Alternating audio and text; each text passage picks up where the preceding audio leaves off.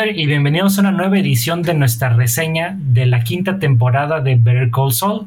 Yo soy Brian Fett. Yo soy Hans González. Mira Diego. Y Goyo Díaz. Y pues de entrada, para ustedes que nos escuchan, saben que se escucha un poquito extraño, quizás no la calidad a la que están acostumbrados, pero esto se debe a que como en efecto nosotros sí vivimos el hashtag de yo me quedo en casa, pues cada quien está grabando desde su casa y pues, pero bueno, comencemos.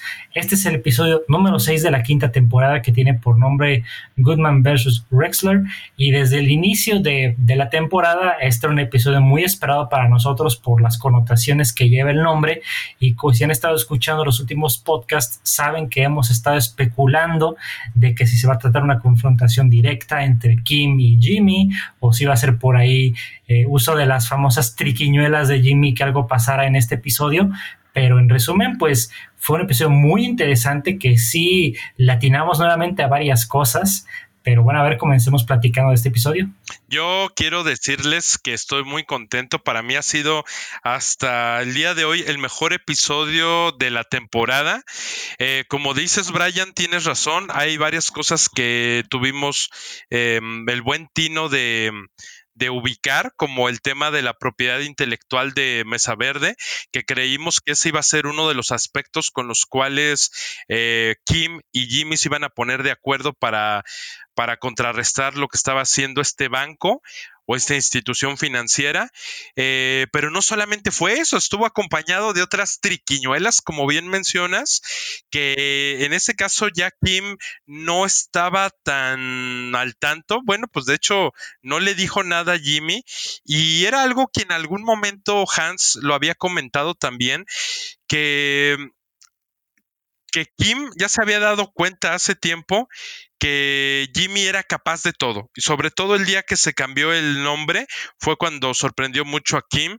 Em, pero no sé, o sea, yo quisiera hablar todo el episodio porque todo el episodio me emocionó, pero antes de, cederles un poquito el espacio, em, Kim para mí es una mujer impresionante y fue muy padre que nos hayan compartido cómo como cuando comienza el episodio está esta chica esperando a su mamá o a su padre, que en ese momento no lo sabemos, luego nos damos cuenta que es a su mamá y entonces ya pues ya te dan a entender perfectamente que es Kim, que llevaba ahí un instrumento musical, me parece que era un cello, y cuando se da cuenta que su madre llegó tarde por estar bebiendo, aunque ella le dice que fue una cerveza, aquí en México nosotros no tenemos tanto problema con eso, pero me imagino que en la cultura de Estados Unidos em, eh, sí sí es un gran problema, eh, pues ella prefiere irse caminando, aunque son varios kilómetros lo que le dice la madre. Y esta niña, no sé si la habrán puesto a, a ver algunos videos de Kim, pero creo que asume completamente la infancia de Kim. Hasta en algún momento hace una expresión, trata de hacerla muy similar. Y cuando le dice a la mamá, pues voy a caminar, yo estaba escuchando a la Kim que conocemos, pero en niña. Entonces, creo que esta, esta eh, chavitilla lo hizo muy bien personificando a Kim y, me encantó, me encantó cómo empieza este episodio. Bueno, yo ahí quiero comentar, y, sí, efectivamente, yo creo que lo que yo percibí de esto que pasó con la niña es que al inicio, pues realmente ella, ¿cómo lo puedo decir? Ella no está dispuesta y nunca ha estado dispuesta a aguantar este pues esas tonterías, eso como, como dirían los gringos, va a aguantar tanta, tanto bullshit, ¿no? Es decir, eh, ¿y por qué lo ponen? Yo creo que eso lo ponen en la historia porque al final, al final dices, empiezas a conectar las cosas y dices, si no le aceptó a su madre su indisciplina y su irresponsabilidad, y se pudo desprender de la madre, así como así, a esa edad, fácilmente se va a desprender de Jimmy. O sea, es para justificar de que cuando ella quiera, ¿por qué? Porque vimos también que Jimmy McGill, ya convertido en Sol Goodman, lo que está haciendo es pensar en él como siempre lo ha hecho y hacerle las cosas que le hacía incluso a Chuck. Bueno, eh, pues aquí podemos ver cómo realmente ya hay un cambio totalmente en la parte de Kim, de lo que Goyo había dicho que no nos deja en paz el espíritu de Skyler. en esta parte eh, parece que empieza y ella quiere eh, enmendar este error que cometió con... ¿Alguien ya sabe cómo se llama el señor del bigote? Eh, Richard. Con Richard, que ya lo quiere enmendar, o sea, ve que ella dice, ¿sabes qué? Ya quiero arreglar las cosas, me equivoqué, como que ella entra en razón de que sabe que, se equivocó, que, lo hizo mal. De hecho, hasta ella tiene así como una cuestión de que cuando llega con, eh, con, con, Jimmy, ¿no? Y le dice, ¿sabes qué? Olvídalo todo, ¿crees que este señor se, se acomode con 75 mil dólares? A lo mejor si ellos ponen una parte, no importa, yo voy a poner lo demás. O sea, ella como que quiere regresar, o más bien no quiere, regresa a lo que era la Kim que conocimos al principio de la serie y también lo podemos ver cuando le pide una disculpa a esta persona y esta persona le dice, mira, no me importa si te equivocaste, no me importa si te enojas, pero por favor no lo hagas en frente de las personas, ¿no? Este, y de hecho hasta como que cancela todo y dice, por favor, vamos a salir, este, y vas a irte junto conmigo porque vamos a ir a, a almorzar y aquí ella se ve que regresa, o sea, es, muy interesante porque esa evolución que veíamos en esta temporada de Kim, en este capítulo regresa a la Kim que conocíamos al principio de la serie y es muy bueno porque Jimmy hace lo que sabe hacer muy bien Saul Woodman. Sí, porque también, bueno, añadiendo a todo lo que acaban de comentar, eh, sí sabemos que ya hay un cambio en el paradigma de lo que es la relación de, de Jimmy y de Kim. Y como decía Hans, qué bueno que se nos mostró este pequeño eh, flashback de lo que fue la infancia de Kim, que ya nada más la habíamos escuchado por, por la experiencia que le platicó al señor este de la casa que se rehúsa a abandonarla, pero ya con esta nueva perspectiva que vemos y de cómo pues es una, una persona tan estricta que se rehúsa como a, a recibir tonterías de cualquier persona, eh, vemos que pues ya, ya llega al punto de ebullición con, con, Jimmy por la cuestión de que él quiere manejar las cosas. Y a veces como en estilo Skyler, como, como decimos, eh, pues a veces como que digo, bueno, Kim, es que tú también tienes parte de la culpa porque tú fuiste la que quiso llevar esto más allá ante la advertencia de Jimmy que dijo, oye, pues yo te lo, yo lo quiero dejar hasta aquí porque lo que viene, si lo queremos hacer casi a mi manera, no te va a gustar, pero pues como muy emocional Kim al principio, no, no, no, sí, vamos a hacer la buena acción del día y ta, ta, ta. Y ahora resulta que no, que ahora el, mal está Jimmy porque pues sabe, ella ya debería estar consciente a estas alturas del juego de la capacidad que tiene Jimmy como, como de hacerse valer de sus juegos sucios y de todo para llegar a conseguir lo que quiere.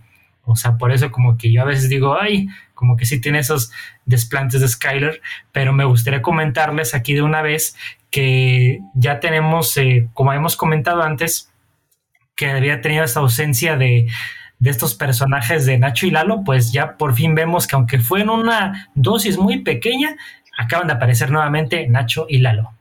Mm, en el caso de, mm, en el caso de Nacho, em, me, me, está cayendo gordo porque espera al señor de los pollos con su actitud de Ay, soy un latino, criminal, matón. Y cuando se baja Mike, ahí ve a un fantasma. Ahí se le quitó todo, se va el señor, ah, le dice el señor de los pollos, pues sabes qué, pues, eh, o sea, le dice a su esbirro, el señor de los pollos, mete a criminales de baja monta, mete a nuestros traficantes, mete traficantes nuevos o, o de los malillos para que los agarren, ¿no? O sea, el señor de los pollos todavía controlando. Y le dice a, a Nacho, de ahora en adelante te vas a dirigir con este señor, o sea, con Mike. Y entonces, ya que se va el señor de los pollos, Mike lo ve y con la misma actitud de siempre, o sea, ya es el Mike que conocemos eh, de Breaking Bad.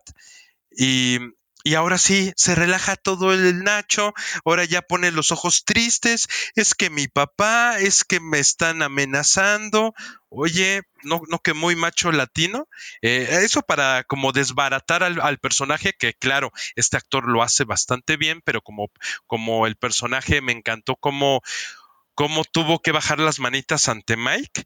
Y, y, yo lo dije en otros episodios, Nacho tiene fecha de caducidad. No sé Lalo, pero Nacho eso, eh, ya está muerto y no lo sabe, como en esa canción de Breaking Bad, ¿se acuerdan? Sí. Ahora sí que ese compa ya está muerto, no más, no le han avisado. Exacto. Sí, en este episodio a mí lo que me llama la atención es que a pesar de que aparentemente está acorralado Lalo Salamanca, eh, pues Lalo Salamanca ya conoce a, Saul Goodman, es decir, va a tener su salida con Saul Goodman, eh, es decir, de alguna manera le va a dar ahí la vuelta y siento que al final de cuentas, como lo ha hecho hasta ahorita, se la va a liberar. Ese es mi pronóstico con la eventual detención que le hicieron a Lalo Salamanca. Sí, no, este, yo creo que aquí vamos a ver, digamos, eh, podemos encontrar toda la parte de investigación y, de todo el conocimiento policíaco que tenía Mike, pero yo estoy de acuerdo con Hans, yo creo que ya conocen a Jimmy y este le va a ayudar mucho, no importa cuánto le pague eh, o bueno, cuánto cobra en este caso, Jimmy este, va a sacarlo y él tiene las herramientas para sacarlo porque todo es plantado y así como Mike logró plantar esto, no, Jimmy puede hacer lo que quiera, ¿no? O sea, con todas esas pruebas, con eso, él puede hacer lo que sea. Entonces sí, sin lugar a duda va, a sacarlo, pero no sé si piensen, creo que ya es tiempo de hablar de la carnita de este capítulo. Para empezar, quiero decir que el equipo que tiene Saúl de comunicólogos los deberían de tener, eh, aprender en toda la escuela. O sea, al principio, sí, no se puede hacer, no se puede hacer, necesitamos una semana. Y él, como un profesional, el buen Saúl, dice, a ver, y si hacemos una pantalla verde, no tenemos pantalla verde, eso se resuelve en tres patadas, ¿no? Tiene rápido a la gente, o sea, ¿cómo, logra hacer eso y, resolverlo así? A ver, ¿qué requieres? Pantalla verde, pones atrás el video. Son muy buenos los cuates estos que maneja él, o sea, lo vimos en unos capítulos anteriores cuando él está así como en un, en un juicio y llegan rápido como para entrevistarlo. O sea, son muy buenos, son muy buenos. Y aquí son una parte muy, muy, muy importante de este capítulo de cómo hacen esos pequeños clips de la gente que empieza a comentar cosas de Mesa Verde. Es muy importante y es parte de su plan, que es cuando llega Kim y dice, a ver, no, creo que ya no lo, no quiero hacer este plan. Eh, Goyo eh, tiene voz de profeta, este, ya sabía que iba a pasar, ¿no? Entonces, este, pero aquí Jimmy dice, o sea, Kim da la idea, pero la ejecución por parte de estos estudiantes de comunicación y por parte de Jimmy es excelente. Aquí yo creo que se cumple algo que nos enseñaron sobre Marshall McLuhan, que el medio es el mensaje. Em, aquí lo importante no era la superproducción que le podían hacer los chavitos, eh, porque Sol Goodman lo que entendía es, a mí no me interesa la superproducción, sí la quisiera, pero como no tenemos tiempo, lo que yo quiero es tener, como tú dices, carnita para mostrarle a Kevin, el señor de Mesa Verde, el hijo del vaquero, bueno, del señor este que aparece en el anuncio junto con el vaquero. Eh, es, para presionarlo, para demostrarle la capacidad que tiene, eh, no de producción, sino de, respuesta inmediata. Entonces, creo que sí fue muy bueno. Eh, el video obviamente es malo, pero eso es lo que atrae al segmento de mercado de, de Jimmy McGill, que en este caso es Sot Goodman, eh, para los criminales en el futuro, los famosos anuncios por por los cuales la gente lo ubica, si se acuerdan hace unos episodios en el centro comercial, el que era el taxista. Pero eh, aquí la parte fundamental es que la que estás diciendo, Diego, Jimmy no tiene reparo y también creo que lo decías, Brian, Kim pone la idea, pero finalmente la ejecución es brillante y, y no tiene nada que, que ocultar o quedar bien este Jimmy. O sea, él puede ser el abogado más ridículo en la vestimenta, el más sui generis, pero va a alcanzar los objetivos, que es lo que le interesa a la gente que lo contrata. Sí, porque mira, si pudiéramos agregar aquí, es de que en efecto, o sea, Saul Goodman no se caracteriza por ser eh, la persona con el mejor gusto del mundo, porque ahora sí que yo podría decir que es un productor ejecutivo de, de fábula, porque con esto que dices de, de, Marshall McLuhan y todo, en efecto vemos que a él no le importa ser sensacionalista con dar a conocer lo que él tiene que decir.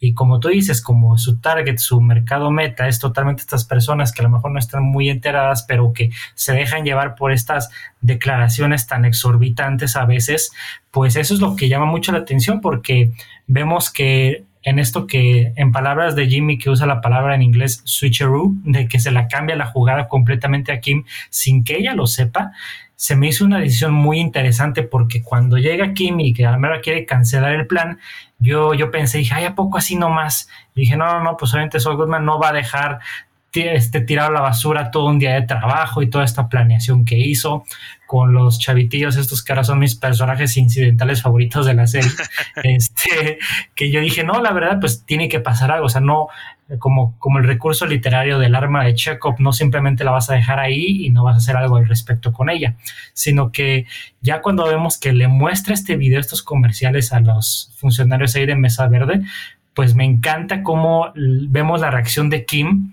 como de traición y que dice, caray, caray, o sea, como que yo no pensé que sus triquiñuelas me lo iban a aplicar a mí, o sea, ella creyó que todo iba a salir bajo el plan y que todo iba a ser como bajo su dirección, pero cuando estás hablando de trucos sucios, el que está siempre al mando tiene que ser Saul Goodman. Pero, pues, Ajá, sí, pero ¿sabes qué pasa, Brian? Que aquí hay, hay un momento muy interesante, o sea, dices de Kim que ella pues eh, hace esto sin su permiso, ¿no? Este Jimmy. Pero lo que a muchos les dejó en duda fue la respuesta inconsciente o consciente que dio que dio Kim, ¿no? O sea, cuando cuando ya se le están poniendo los ojos vidriosos, cuando ya ya ya se está forzando a llorar, y Jimmy ya siente venir que ya se va a acabar la relación y que todos, yo creo que fue el momento más tenso, de repente le dice, pues es que no sé qué va a seguir, ¿nos casamos? Y entonces así fue como, ¿qué? O sea, te acaba de ver la cara, te acaba de ver la cara, ya saben de qué, y, y no, o sea, no sé si es algo de adrenalina lo que sintió Kim o, o qué, o sea, yo no puedo entender psicológicamente por qué Kim, o sea, lo único que me lleva a pensar que la reacción de Kim de decirle, pues nos vamos a casar, es porque era algo que ella deseaba, pero en su rigidez, como dijo Brian de toda la vida, que tiene muy claro que si no se lo permitió a su mamá, no se lo iba a permitir a Jimmy, ¿cómo es que le termina diciendo, nos vamos a casar? Entonces quiere decir que era algo muy latente que tenía esta, esta Kim toda la vida, o sea que ya quería casarse con Jimmy. ¿Cómo, Brian? Perdón. Que le gusta el peligro, Goyo. Eh, pues sí, lo vimos cuando hacían tontos a los tipos estos en el restaurante, cuando se tomaban sus botellas de tequila zafiro, ¿no? Sí. Pues sí, creo que, que, a muchas personas les gusta el peligro. Aquí Kim lo ha demostrado, pero ¿a poco ustedes esperaban esa respuesta de Kim de, entonces, ¿qué sigue? ¿Nos vamos a casar? No, cuando lo lógico sería, oye, entonces, ¿qué sigue? Este, pues mm, te pido que te retires de mi departamento, ya no vivamos juntos. Y en cambio le dice, nos vamos a casar. O sea, ¿qué tipo de respuesta es esa? Pues no sé si ahí yo también, o sea, al principio sí pensaba eso, pero lo hace como pregunta. Y no sé si ella más bien lo decía como que no somos nada y ahorita ya básicamente nos destruiste. O sea, nosotros que siempre mencionamos a Skyler, yo hasta dije, Goyo mencionará que el espíritu de Skyler se le metió un poquito al buen Saul Goodman, porque pues sí, lo hizo una, o sea, es una jugada muy inteligente, no tenemos, no lo podemos negar, pero le dio una puñalada en la espalda a Kim. O sea, yo hasta pensé que cuando iba a llegar a Kim, yo dije, ahorita ya la corrieron, o ya se quedó sin trabajo, ya se quedó sin mesa verde, ya se quedó sin nada pero ella sí ya empieza a ver esta cuestión de que él no se va a detener por nadie ni por nada. Entonces ella lo pone así en juicio y aunque él lo prometa que no lo va a volver a hacer, que no lo haría, él dice esta cuestión donde dice, eh, esto lo hice por ti, o sea, yo todo lo hice pensando en ti, pero ella sí menciona, no, parece que nada más lo hiciste pensando en, en ti, Jimmy, en cómo ibas a hacer las cosas, eh, él le dice que eso lo hizo para que ella no podía, en este caso, eh, saber y no podía hacer como una cara así de, de, sorpresa, cuando realmente fue una sorpresa lo que pasó, no podía fingir. Entonces, él lo menciona así como que todo esto lo hice por ti, es lo que tú querías y fue la única forma de lograrlo en la forma en que salió, que se viera tan real con tus reacciones, con tus respuestas, con tus gesticulaciones, Entonces sí está en esta parte donde yo creo que ella, no sé si pensó de que si nos casamos, ¿cómo va a acabar esto? O sea, a lo mejor ahorita como novios o como pareja que son, eh, ya están muy mal. No creo que ella más bien vaya a, dar ese paso siguiente en la relación con, con Jimmy. No sé, yo creo que no, no sé qué pueda pasar, digo, nos están dando unas eh, vueltas muy interesantes, pero yo creo que esto sí ya fue lo que separó. O sea, al principio Kim se veía muy tranquila, pero no, no, no, al final del, del capítulo ya estaba totalmente que, que, no, no se le esperaba, pero como buen capítulo, eh, termina así tú queriendo saber qué va a pasar de manera inmediata, ¿no? Es lo único malo de tener que esperar una semana, o sea, antes una semana se te hacía rapidísimo y ahorita ya desearías tú tener automáticamente el siguiente capítulo para poder ver qué es lo que pasa. Pero de todos modos la pregunta, perdón Hans, pero de todos modos no creen que, o sea, no, no fue como, o sea, creo que ella se lo pregunta genuinamente, ¿qué? ¿Nos vamos a casar? ¿No creen que fue la pregunta tal cual de deseo de casarse? No, yo lo que interpreto es que eh, realmente desde que está el asunto con Mesa Verde y el señor que no se quiere salir de su propiedad y que está ahí en un asunto, la verdad es que Kim ha sido una marea de sís y no, es decir, de indecisiones. Es decir, sí trabajo para Mesa Verde, pero no quiero sacar al señor.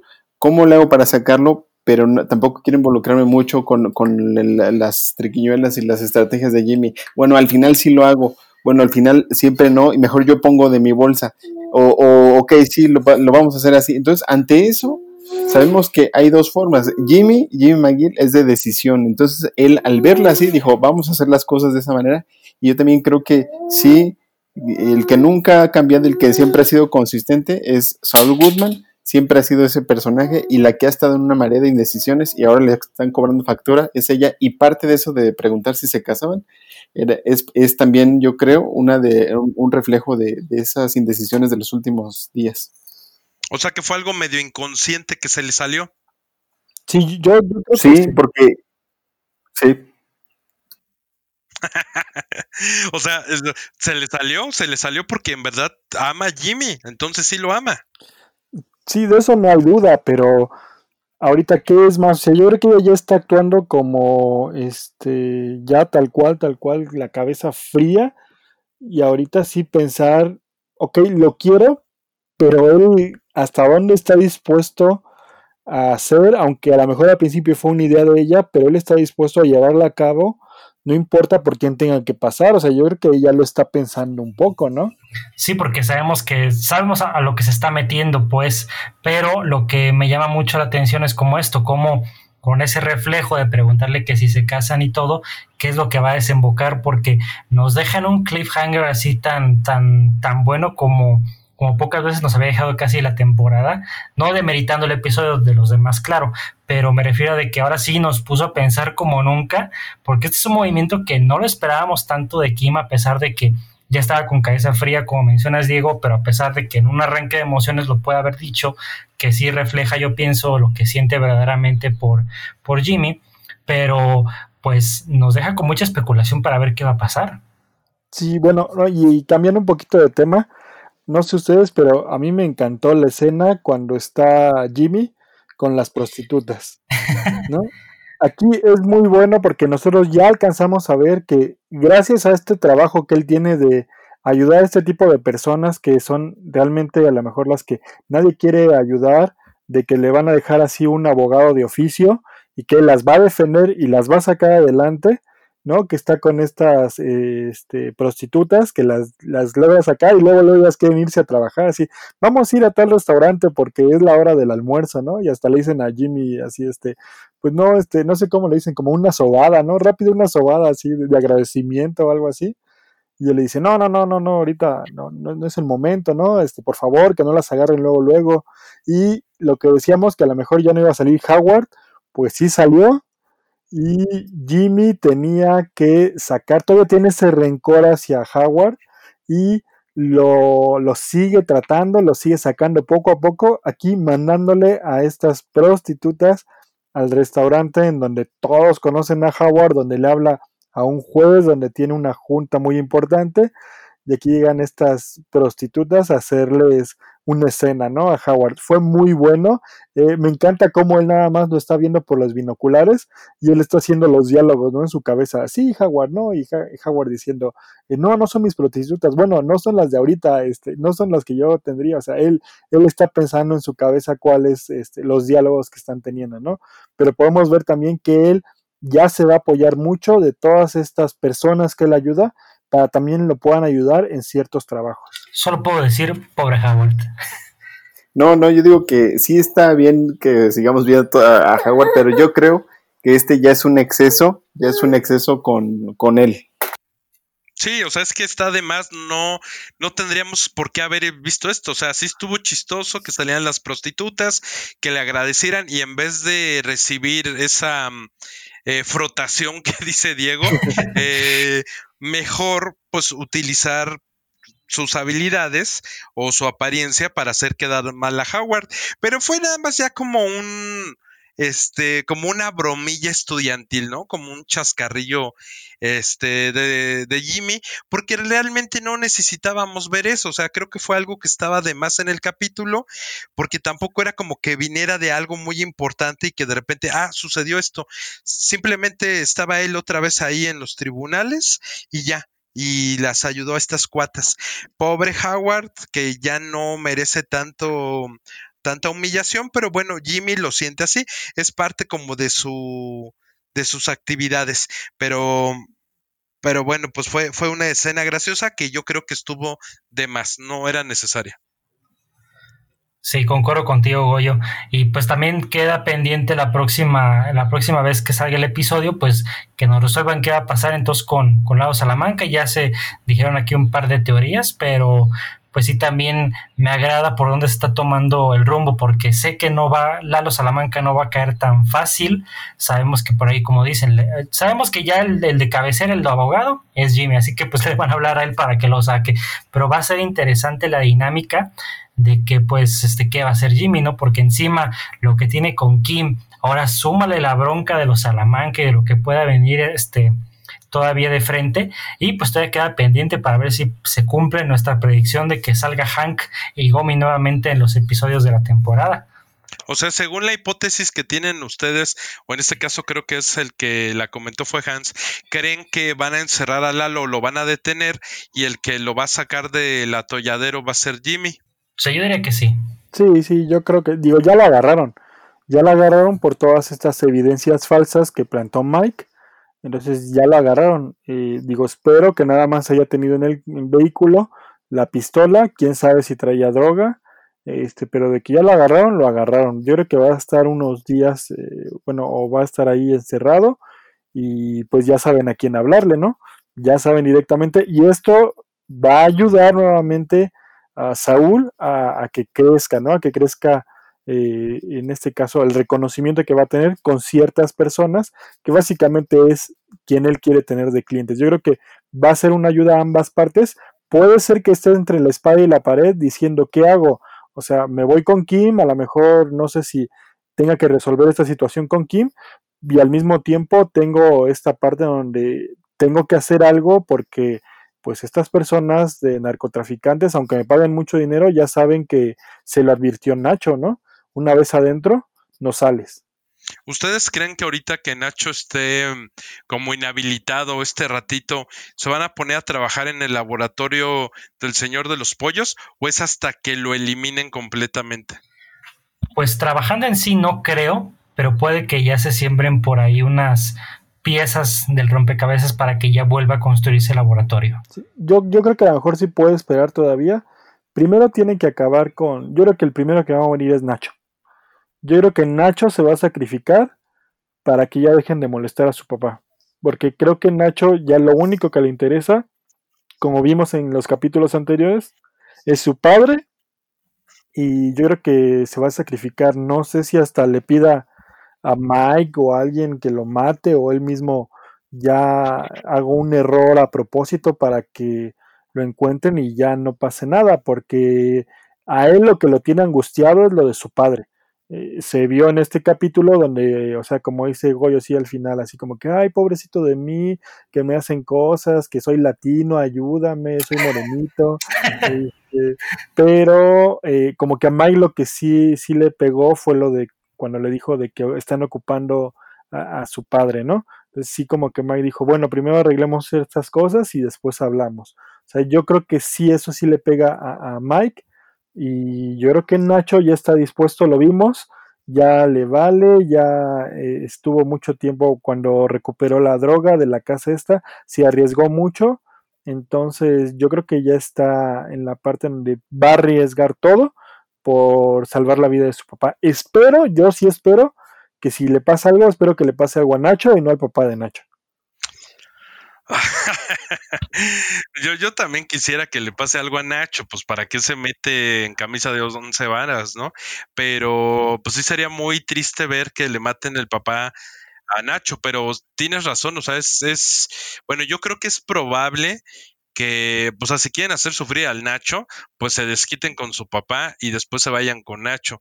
Pero no sé hasta dónde Vince Gilligan va a mantener a Nacho, porque, pues sí ha sido un personaje interesante pero con la entrada de Lalo creo que pueden descartar a Nacho, porque Lalo les da para continuar con esto, porque mm, el Nacho estaba soportando mucho el peso de la trama eh, en el tema criminal y cuando llega Nacho ya le descarga eso, entonces creo que es momento de deshacerse de Nacho, ¿cómo ven? Sí, porque también sabemos que pues en la ley de la jungla pues la supervivencia el más fuerte y sabemos que Lalo pues no es un cuate que se ande con juegos. Y hemos visto poco a poco en las temporadas cómo la figura de Nacho ha pasado de ser como un sicario peligroso a alguien como más humano y pues que precisamente yo pienso que el estar más en contacto con su humanidad y digamos entre comillas bueno va a ser lo que lamentablemente va a hacer que pierda piso y que se equivoque o confíe de más o se vuelva presa fácil para aquellos que ya se volvieron más vivos y más listos que él. Yo nunca he creído que Nacho sea bueno.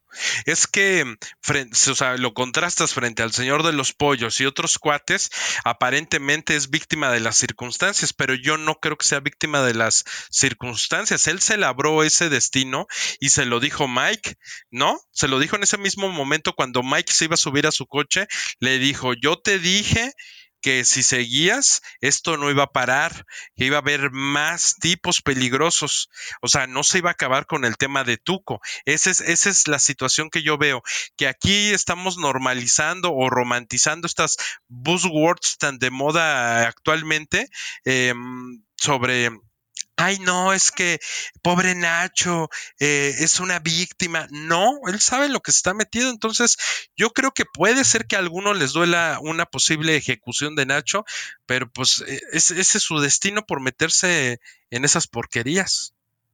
Sí, pues yo creo que aquí podemos ver, como, como mencionaba Hans, que Nacho ya tiene los días contados. No vimos un crecimiento en su personaje, no vimos para nada eh, o sea, no, no un crecimiento no como, como persona, más bien vimos un crecimiento como un narcotraficante, básicamente quedó muy abajo y ahorita ya podemos ver que aunque puede ser la mano derecha de Lalo, Lalo es extremadamente listo y yo creo que va a descubrir esta relación que tiene con el Señor de los Pollos.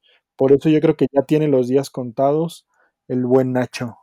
Bueno, yo creo que sí, eh, tiene fecha de caducidad Nacho, y más bien yo digo que ya duró porque si, si nosotros lo sacamos del contexto en el que lo conocemos desde la temporada 1, pues podría ser casi, casi de la monta de Tuco, de todos ellos, nada más que lo estamos viendo desde, desde otro punto de vista. O sea, hay que acordarnos a qué se dedica, cómo empezó. Tienes razón porque ahorita después de que Mike se encargó de que la policía lo encuentre, y no por el tema de la droga, sino por otras cosas, para simplemente inhabilitarlo un tiempo, es ganarle solamente tiempo a ellos, porque lo que va a terminar sucediendo es que va a agarrar el hilo, este Lalo lo va a ir, este, ¿cómo se dice? Enrollando hasta que llegue y descubra que, que Nacho es un soplón con el Señor de los Pollos y ya bailó. O sea, ahí ya valió popó.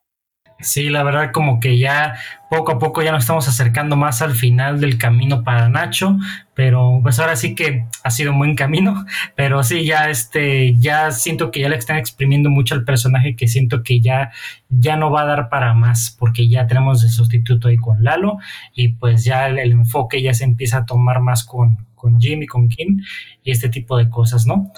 ¿Cuántos capítulos nos quedan? Eh, lo que pasa es que todavía no sueltan todos, Diego. Em, en Netflix hay como uno o dos pendientes, pero cuando ya estemos cercanos a esos, van a soltar otra tanda de capítulos. Estos no son todos. Sí, que siempre es como de unos 10, ¿no? Más o menos, mm, las temporadas. Entre 10 y 12. Pues bueno, parece que todavía tenemos para un buen rato. Y pues este fue, como decimos, de los mejores. Hay que esperar que viene y pues también ustedes díganos qué esperan de este capítulo, díganos sus teorías. Nosotros algunas le atinamos, otras no. hay, hay, que hacer una quiniela a ver quién va, quién, quién, va ganando. Creo que Brian es el que no le ha atinado a nada. ¿Por qué? Porque no, no me acuerdo de Breaking Bad, es eso. pues es que no te puedes permitir no acordarte. Maldita sea, mucho contenido. Y pues bueno, así como nos dijo Diego, escríbanos sus teorías, quién creen que vaya a terminar al final, si creen que Jimmy y Kim van a resultar juntos o que a lo mejor van a terminar antes de tiempo, porque sabemos que en Breaking Bad pues no se le menciona nada a Kim, pero, pero bueno, este fue nuestro análisis del episodio número 6 de la quinta temporada de Very Cold Soul. Gracias por escuchar este podcast. Si por X razón o por la cuarentena todavía no te pones al corriente, es todavía tu, tu oportunidad. No te pierdas ninguno de los episodios y está muy al pendiente de la próxima semana. Nos despedimos por esta ocasión. Yo soy Brian Fett. Hans González. Yo Mero Diego. Y Goyo Díaz. Hasta la próxima.